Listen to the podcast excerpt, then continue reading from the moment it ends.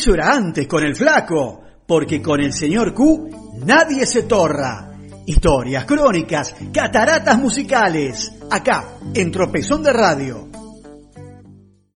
Buenas noches, Pide, buenas noches, Mo, buenas noches a todos ustedes, queridos amigos. Los saluda, como cada martes a la noche, el señor Q, presentando esta vez el capítulo número 8 de la historia del rock argentino en su temporada número 2, acá en las cataratas musicales, acá en Tropezón de Radio.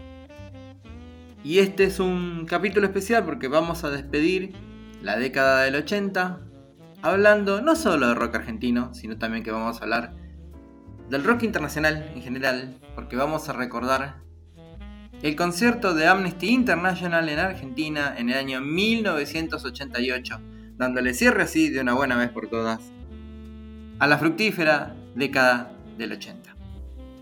En 1988, la organización defensora de los derechos humanos Amnesty International decidió celebrar el cuadragésimo aniversario de la Declaración Universal de los Derechos del Hombre, organizando una serie de conciertos alrededor del mundo con varias de las figuras más convocantes del rock y el pop internacional.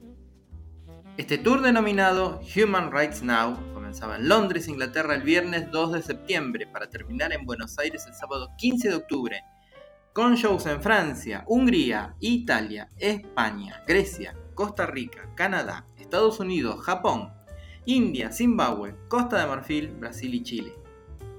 Los músicos participantes eran el senegalés Yusuf Dur, la norteamericana Tracy Chapman, Sting, Peter Gabriel y Bruce Springsteen, con artistas locales invitados por cada país que visitaran.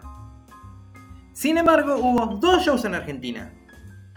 Chile en plena turbulencia política tras la derrota del dictador Augusto Pinochet en el plebiscito con el que buscaba definir su continuidad en el poder hasta 1998, no era una opción, por lo que Amnesty decidió hacer el festival el viernes 14 de octubre en el Estadio Malvinas Argentinas de Mendoza ante 30.000 espectadores, la mitad de ellos chilenos, que cruzaron la cordillera.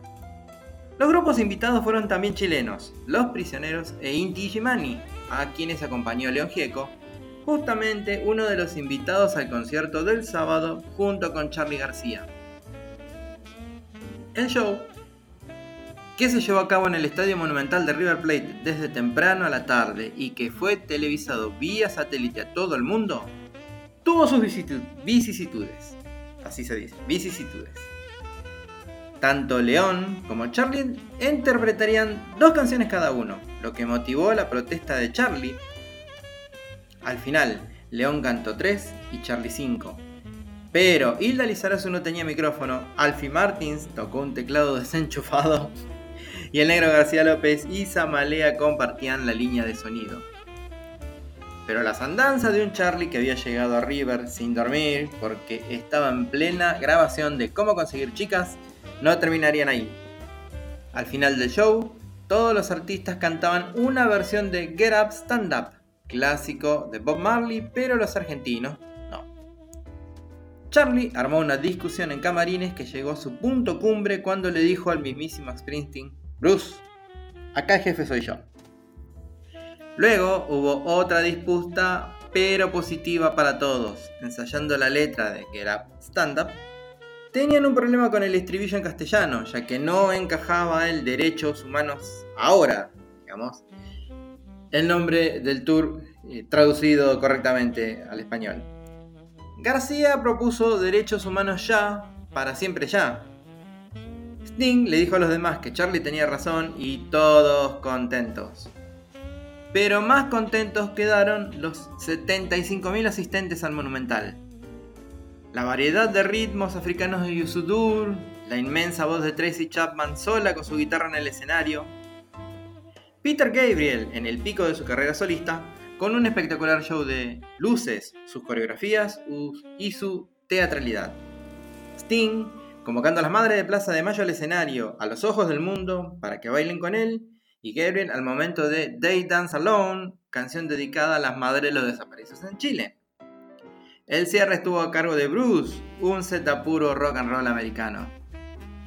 Y obviamente el final con Get Up Stand Up, todos en el escenario con León en un discreto segundo plano y Charlie manoteando el micrófono, arengando al público ante las miradas sorprendidas de Bruce y Tracy.